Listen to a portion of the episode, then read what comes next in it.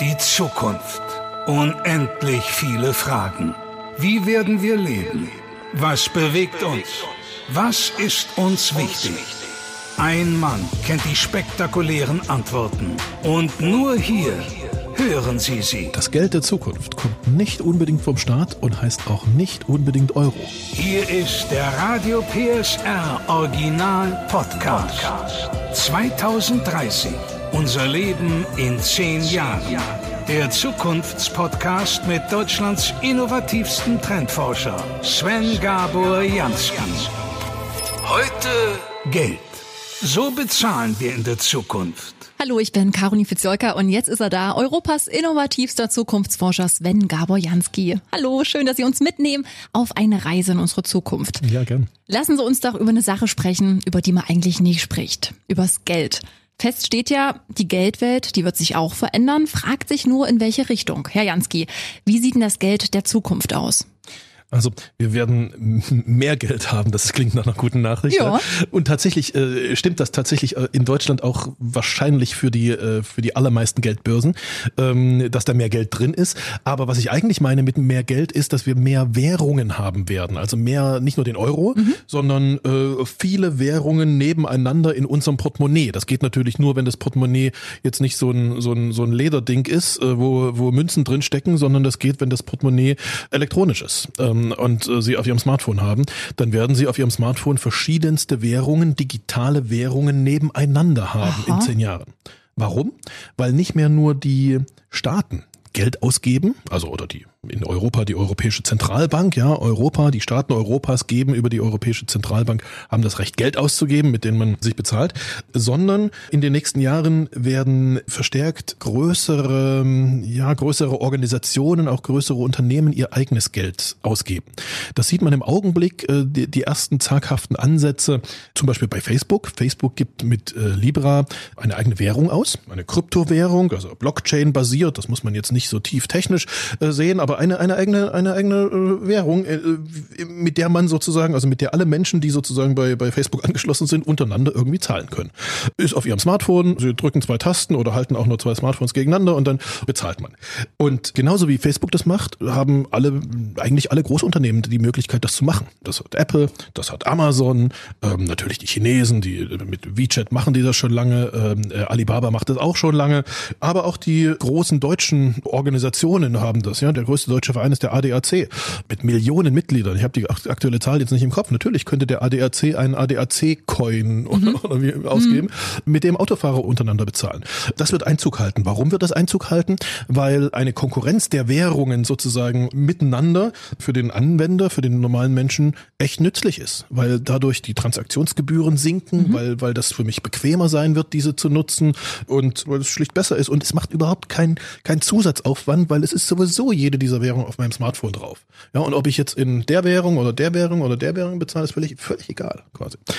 Ja, und das wird dazu führen, dass sozusagen die Hoheit der Zentralbanken über die Währung sinkt. Man muss auch äh, natürlich dazu sagen, dass die Staaten das nicht, nicht einfach so geschehen lassen, sondern da wird es Gegenbewegungen geben, ja, und wird es Verteidigungsbewegungen geben. Aber eine Situation, wie wir sie im Augenblick haben, dass sozusagen die Europäische Zentralbank mit ihrer, mit ihrer Zinspolitik ganz stark die Verhältnisse im Land, überhaupt in ganz Europa beeinflusst, weil es eben keine Zinsen mehr gibt und, und dadurch bestimmte Geschäftsmodelle einfach nicht mehr gehen und, und, und so weiter und so fort. Das wird sich ein bisschen ausgleichen, weil Menschen einfach von der einen Währung auf die andere äh, switchen können. Banken könnten theoretisch auch überflüssig werden, wenn sich solche ja, digitalen Revolutionen flächendeckend durchsetzen?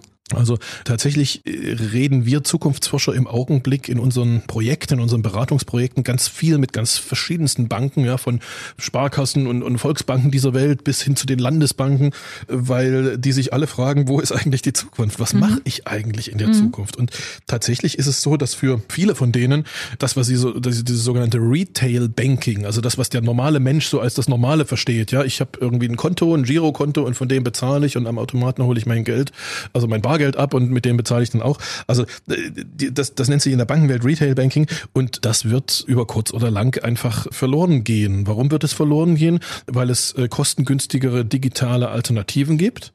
Die müssen die Banken natürlich anbieten und einige Menschen werden die nutzen und einige Menschen werden immer noch sagen, nee, ich möchte aber zu einem Schalter und zu meinem Berater und so weiter.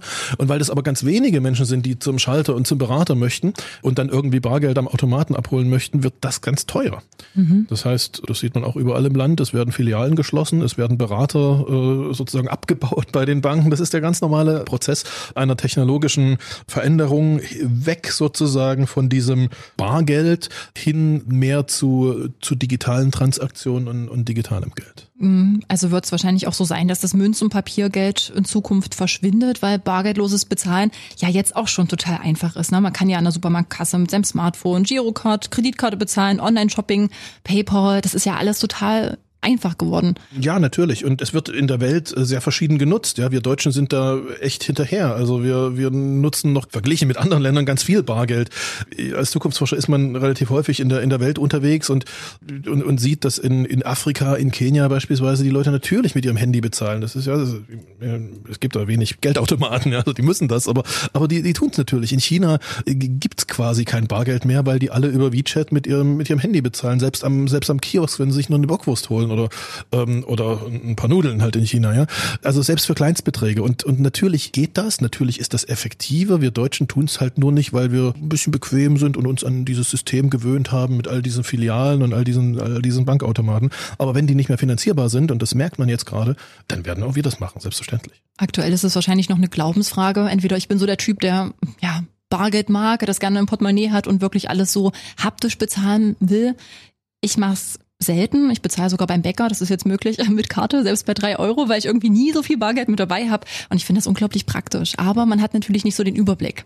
Ja, natürlich. Mein Mann sagt immer, heb dir immer so und so viel ab und dann weißt du genau, was du ausgibst und so. Aber nee, das ist gerade, das schmerzt ja. ja dann, wenn das dann richtig über die Ladentheke rüberwandert. Bei der Karte sieht man es dann halt nicht direkt. Ja, also wir Menschen sind natürlich Weltmeister im Anpassen, also uns selbst anpassen an verschiedene, an unterschiedliche Situationen, an unterschiedliche äh, Umfelder. Das ist der Grund, warum wir jetzt hier miteinander reden, weil unsere Vorfahren sich halt besser als die anderen angepasst haben. Ansonsten säßen jetzt hier andere. Mhm. Ähm, und selbstverständlich passen wir uns auch, also wenn es jetzt plötzlich aus welchen Gründen auch immer kein Bargeld mehr gäbe, da gäbe es hier weder, weder eine Revolution noch einen Aufstand, sondern wir würden uns ganz einfach anpassen und würden halt eine Kreditkarte nehmen oder ein Handy nehmen oder in, in Zukunft vielleicht, ich habe mal so einen kleinen, kleinen Selbsttest gemacht, ich habe hier in meiner linken Hand so einen, so einen, mir einen Chip implantieren lassen. Ach, wirklich? Ähm, ja, tatsächlich. Der kann im Augenblick noch nicht viel, also das ist die, so die erste Testgeneration, aber in der nächsten Generation kann der bezahlen. Also ich muss nicht okay. mehr die Kreditkarte daran halten. Sie bezahlen mit Ihrer Hand? Na, ich heute noch nicht, aber in der nächsten das ist Generation. Ja, verrückt. ja, ja klar. Okay. Das finde ich gerade ein bisschen gruselig. ich habe das deshalb gemacht, um wirklich zu testen, ob das gruselig ist. Ja, also wie ich mich dabei fühle, ob ich mich jetzt als komischer, weiß nicht, Cyborg fühle oder so. nee, ich fühle mich überhaupt nicht als, also ich, ich, das ist halt hier so ein kleiner, so ein kleiner Chip hier drin. Ähm, dauert auch übrigens nur 20 Sekunden, das Ding da reinzumachen und auch, auch rausmachen dauert äh, nur zwei Minuten. Insofern ist das keine riesige Sache und ehrlich gesagt, die meiste Zeit vergisst man es einfach, wenn man es nicht braucht. Okay. Ja, also man fühlt sich ganz normal als Mensch. Ich kann alle beruhigen, die denken irgendwie, ich äh, Menschen würden dadurch zum Cyborg werden. Nein, sie bleiben Menschen. Na, ich bin gespannt, welche Chips äh, sicher noch offenbaren in den nächsten Folgen. Wer weiß, wo sie noch irgendwelche Implantate haben. Ähm, ich habe noch eine Frage. Und zwar, ähm, ja, Star Trek hat so eine geldfreie Zukunft mal gezeichnet, also das Bild gezeichnet, weil alle materiellen Bedürfnisse der Menschen irgendwann befriedigt sind und es dann kein Geld mehr gibt. Ja. Ist so ein Szenario denkbar? Ähm, also ja, aber ja. Der Grund, warum es bei Star Trek kein Geld gibt, genau wie Sie richtig sagen, weil weil sofort sozusagen alle materiellen Bedürfnisse von Menschen befriedigt werden können, dann brauche ich kein Geld. Dann brauche ich sozusagen nicht zu tauschen, sondern ich kann das alles. Und die Voraussetzung dafür ist Energie. Mhm. Die Voraussetzung dafür ist, dass überall auf der Welt im Überfluss kostenlos kostenlose Energie zur Verfügung steht. Weil wenn kostenlose Energie zur Verfügung steht, dann kann ich alles produzieren und dann kann ich, das ist sozusagen das, so wie man sich Paradies vorstellt. Auf der Enterprise, also bei Star Trek, äh, gibt's das, ja, da gibt's diese Energie ständig und im Überfluss und kostenlos. Bei uns im Augenblick noch nicht. Und solange es das nicht gibt, äh, wird sich an der derzeitigen Situation nichts ändern. Mhm. Äh, also solange brauchen wir weiter Geld. Und jetzt ist es eine Glaubensfrage, also ob man denkt, dass irgendwann auf der Welt tatsächlich im Energie im Überfluss und kostenlos äh, überall in jedem Land zur Verfügung steht. Es gibt eine gewisse Wahrscheinlichkeit, weil die Technologien gar nicht so weit weg zu sein scheinen, ähm, das zu machen. Aber es ist schon noch ein Weg und deshalb, also in den nächsten zehn Jahren äh, kann man das, glaube ich, ausschließen. Das Geld verschwindet, weil eben äh, Energie äh, überall kostenlos zur Verfügung steht. Naja, über so die nächsten 50 Jahre würde ich mal sagen, muss man mal gucken. Also kann man dran arbeiten. Mhm. Wo kommt denn das Geld der Zukunft her? Das ist interessant, weil im Augenblick haben wir uns sehr daran gewöhnt, jedenfalls die meisten unter uns, dass Geld von Arbeit kommt. Ja? Mhm. Das ist auch logisch. Die Lohnarbeit, acht Stunden Lohnarbeit am Tag sozusagen, das hat die Lebenswelten der Menschen seit ein paar hundert Jahren bestimmt. Das war aber nicht immer so. Und rein theoretisch muss man sagen, die Wahrscheinlichkeit, dass sich daran was ändert, dass Geld nicht mehr aus Lohnarbeit kommt, die steigt eigentlich von Jahr zu Jahr, äh, nämlich je mehr Technologie eingesetzt wird, je mehr Produktivität und Wertschöpfung einfach durch Computer, durch Maschinen, durch Roboter gemacht werden. Ein ganz kleiner, ganz, ganz winziger Exkurs sozusagen in die Geldkreisläufe. Und ich versuche das ganz, ganz einfach zu machen. Die normale Frage sozusagen, woher, woher der Staat Geld bekommt, da gibt es zwei Quellen dafür. Das ist einmal die Arbeit, also wir, wir zahlen Steuern auf unser, auf unser Einkommen, ja, ähm, und durch Kapitaleinsatz. Also da gibt's Steuern halt auf, äh, auf, auf, auf Kapital und, und so weiter und Unternehmenssteuern und so weiter. Wenn jetzt, wenn es tatsächlich richtig ist, das, was wir in unserem Podcast zur Arbeit äh, besprochen haben, dass Menschen, ähm, sagen wir mal so im Jahr 2040 weniger Arbeit haben. Bis dahin ist Vollbeschäftigung und dann übernehmen aber die Computer viele Jobs. Wenn das richtig ist, dass Menschen dann weniger arbeiten, vielleicht nicht mehr acht Stunden am Tag, sondern sechs Stunden am mhm. Tag, vielleicht auch nur zwei Tage die Woche oder sowas, ja, also weniger einfach, ja. dann kann ich auch weniger Steuern aus Lohnarbeit ziehen mhm. dann muss ich gleichzeitig mehr Steuern aus Kapitaleinsatz ziehen. Ja? Und, und das ist äh, das ist durchaus möglich, weil weil diese Maschinen äh, viel produktiver sind. Also die verdienen viel mehr Geld, dann kann ich es ihnen auch wegnehmen quasi, also teilweise äh, durch den Staat. So und wenn man dieses Szenario sozusagen weiterspielt, dann kommt man dahin, dass weniger Geld beim Menschen ankommt durch Arbeitslohn, aber viel viel mehr Geld beim Staat ankommt als Steuern. Und dann ist die einzig logische Alternative, dass dieses Geld des Staates auf die Menschen aufgeteilt wird. Also bedingungsloses sich, Grundeinkommen? Das nennt sich Grundeinkommen. Mhm. Ob das tatsächlich ganz bedingungslos mhm. ist, da streiten sich noch die, mhm. die Ideologen drüber. Ja, ähm, das kann man, das kann man bedingungslos machen. Das kann man auch an bestimmte Bedingungen knüpfen. Aber dass es eine Art Grundeinkommen geben wird in zehn Jahren. Das scheint, also in zehn Jahren, dass es schon begonnen hat, das scheint mir ganz klar zu sein. Und zwar beginnt es bei den Rentnern. Das ist, wir haben heute schon die Diskussion, ja, dass im Prinzip äh, Rentner, diese, diese Diskussion um die Grundrente, das ist quasi ein bedingungsloses Grundeinkommen für Rentner, wenn man es wenn man es genau mhm. nimmt.